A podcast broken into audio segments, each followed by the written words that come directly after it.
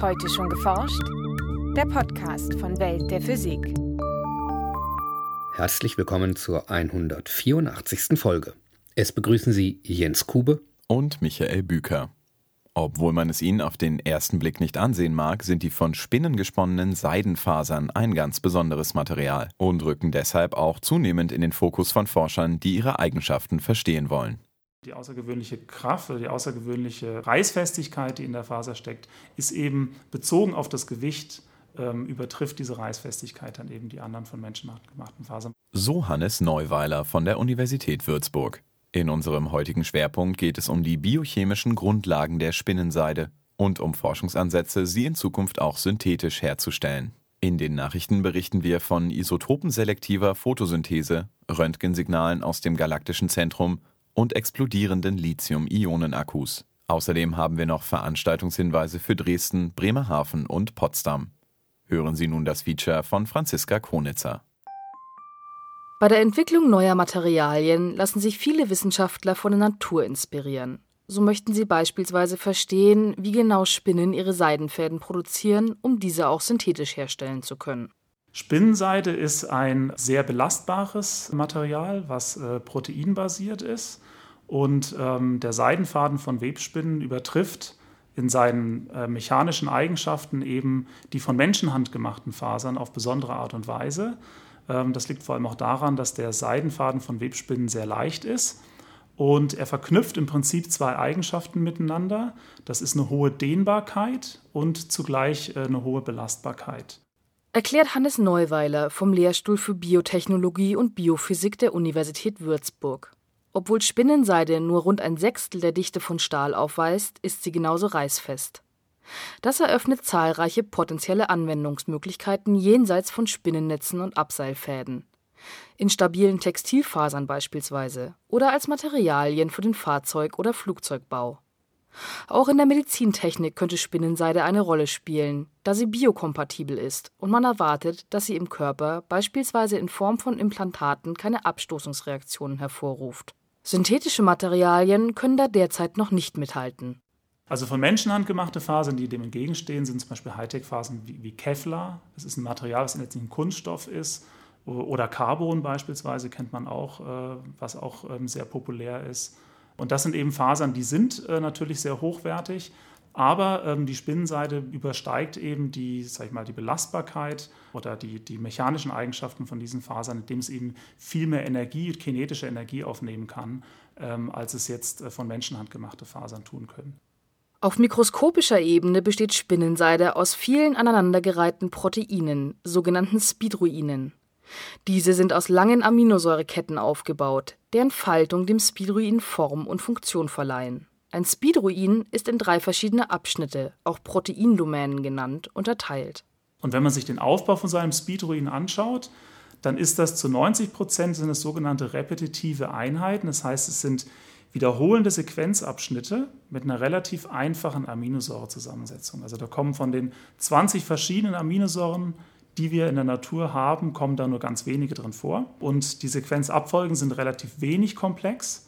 Diese repetitiven Einheiten, wie gesagt, 90 Prozent der Sequenz sind abgeschlossen ähm, an den beiden Enden von den sogenannten C- und N-terminalen Enden. Während die repetitiven Einheiten hauptsächlich für die hohe Elastizität und Belastbarkeit der Spinnenseide verantwortlich sind, verbinden die C- und die N-terminalen Enden die einzelnen Speedruine miteinander. Zunächst liegen die einzelnen Speedruine in einer wässrigen Salzlösung im Spinndrüsensack vor. Die C-terminalen Enden zweier Speedruine sind jeweils fest miteinander verknüpft, die N-terminalen Enden sind umgebunden. Benötigt die Spinne einen Faden, etwa zum Abseilen, so wird dieser Seidenfaden aus dem Ausgang der Spinndrüse im Hinterleib gezogen.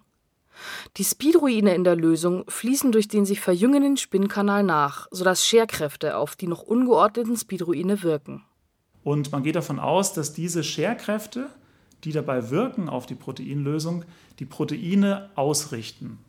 Das heißt, dass da schon eine Art vorgeordnetes Wechselwirkungsmuster entsteht innerhalb dieser Speedroine. Im Spinnkanal finden auch noch biochemische Veränderungen statt. Das heißt, die Salzkonzentration oder die Salzzusammensetzung der Lösung verändert sich und zusätzlich findet ein leichtes Ansäuern statt. Das heißt, der pH-Wert ändert sich von 7 nach 6 Die Veränderung des pH-Werts im Spinnkanal führt dazu, dass sich die zuvor losen N-terminalen Enden der Speedruine miteinander verbinden. Die einzelnen Proteine werden so zu einer reißfesten Faser. Dieser Vorgang läuft sehr schnell ab. Beim Abseilen erreichen Spinnen Geschwindigkeiten von bis zu einem Meter pro Sekunde. Zwar können Wissenschaftler heutzutage bereits Spinnenfasern künstlich herstellen. Deren Eigenschaften reichen aber an die der natürlichen Spinnenseide noch nicht heran auch weil die biochemischen Mechanismen während der Faserbildung noch nicht genau verstanden sind. So ist beispielsweise nicht klar, nach welchen Mechanismen sich das Speedruin aufgrund des pH-Wechsels im Spinnkanal mit anderen Proteinen verbindet oder wie Forscher sagen, assoziiert. Das Team um Hannes Neuweiler konzentriert sich daher auf das mikroskopische Verhalten einzelner Proteinbestandteile, um so auf die biochemischen Mechanismen schließen zu können im Labor haben die Forscher zunächst die N-terminalen Enden der Speedruine nachgebaut. Anschließend ersetzten sie einzelne Bausteine, also Aminosäuren, der N-terminalen Enden und beobachteten das veränderte Verhalten des Proteinbestandteils.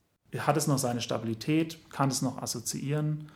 Und wenn man das in einer Abfolge von mehreren Experimenten macht und für verschiedene Stellen macht, ähm, dann kriegt man eben mechanistische Informationen. Inwiefern dieser Austausch die Struktur innerhalb der N-terminalen Enden beeinflusst, konnten die Wissenschaftler anschließend mit Hilfe einer speziellen Mikroskopietechnik beobachten. Was wir herausgefunden haben, ist, dass diese N-terminale Domäne ein hochgradig dynamisches Molekül ist. Das heißt, das verändert seine Struktur in Lösung sehr, sehr schnell. Darüber hinaus verändern diese Proteindomänen ihre Form bereits, wenn sie sich noch in der Lösung befinden und nicht wie bislang angenommen erst im Spinnkanal, während sie sich zu Fasern zusammenlagern. Im nächsten Schritt planen die Forscher, weitere Proteindomänen der Speedruine zu untersuchen. Ihr Ziel ist es, in Zukunft das Speedruin als Ganzes auf der mikroskopischen Ebene zu erforschen, um so seine biochemischen Mechanismen zu verstehen. Nachrichten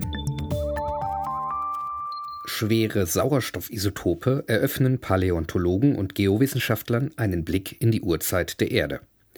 Über das Verhältnis zwischen leichten und schweren Sauerstoffisotopen in einer Probe lässt sich auf die klimatischen Bedingungen vor Jahrmillionen oder gar auf die Körpertemperatur von Sauriern schließen nun entdeckten Geochemiker von der University of California in Los Angeles, dass eine geringe Häufigkeit von schweren Isotopen in Sauerstoffmolekülen auf einen biologischen Ursprung hindeuten könnte. Ihre in Science veröffentlichten Ergebnisse erzielten die Forscher mit einem Experiment mit Wasserhyazinthen. Sie ließen die Pflanzen sechs Monate lang in einem abgeschlossenen Terrarium wachsen und analysierten die Isotopenverteilung der Sauerstoffmoleküle danach das Ergebnis: Im Vergleich zur Luft, die nicht durch Photosynthese mit Sauerstoff angereichert wird, sind Moleküle aus normalem Sauerstoff 16 um ein Promille häufiger zu finden als solche, in denen Sauerstoff 17 und 18 gepaart auftreten. Das Experiment könnte die Aussagekraft von Isotopenanalysen von molekularem Sauerstoff deutlich erweitern konnten Geochemiker bisher über eine erhöhte Konzentration von Sauerstoffmolekülen mit gepaarten schweren Isotopen auf geochemische Prozesse und durchschnittliche Umgebungstemperaturen im Lauf der Erdgeschichte schließen, deuten entsprechend geringere Konzentrationen auf einen biologischen Ursprung des Sauerstoffs hin. Im Zentrum der Milchstraße wird großflächig harte Röntgenstrahlung emittiert. Das haben Beobachtungen des Galaktischen Zentrums mit dem NASA-Röntgenteleskop NewStar ergeben, in denen mit einer zuvor unerreicht hohen Auflösung die Zentralregion unserer Galaxis aufgenommen wurde. Die Ergebnisse wurden jetzt in der Fachzeitschrift Nature veröffentlicht. Die inneren 30 Lichtjahre des galaktischen Zentrums um das Objekt Sagittarius A Stern herum, das von vielen Wissenschaftlern für ein supermassives schwarzes Loch gehalten wird, konnten von vorherigen Röntgenteleskopen nicht aufgelöst werden. Das im Jahr 2012 gestartete Röntgenobservatorium NuSTAR konnte diese Region nun erstmals mit einer Auflösung von weniger als zweieinhalb Lichtjahren aufnehmen. Das Spektrum und die diffuse räumliche Verteilung der Röntgenstrahlung geben den Forschern dabei Rätsel auf. Sie nennen gleich mehrere mögliche Quellen, wie etwa weiße Zwerge mit starken Magnetfeldern, schnell rotierende Pulsare oder Wechselwirkungen mit dem vermuteten schwarzen Loch oder umgebenden Magnetfeldern. Doch keine dieser Erklärungen ist vollständig mit bisherigen Erkenntnissen über das galaktische Zentrum vereinbar. Die Forscher resümieren, dass ihre Beobachtungen einen bislang unbekannten Prozess in der inneren Region der Galaxis zeigen. Vor gut zwei Jahren fingen die Lithium-Ionen-Akkus an Bord von zwei Dreamliner-Jets Feuer. Daraufhin stoppte der Hersteller Boeing direkt die Auslieferung weiterer Flugzeuge. Wie gefährlich die modernen Stromspeicher im Fehlerfall sein können, untersuchte nun ein internationales Forscherteam mittels Röntgenstrahlung. Mit schnell aufeinanderfolgenden Röntgenpulsen am ESRF-Synchrotronlabor in Grenoble ließen sich die Prozesse im Innern der Akkus mit 1250 Bildern pro Sekunde verfolgen.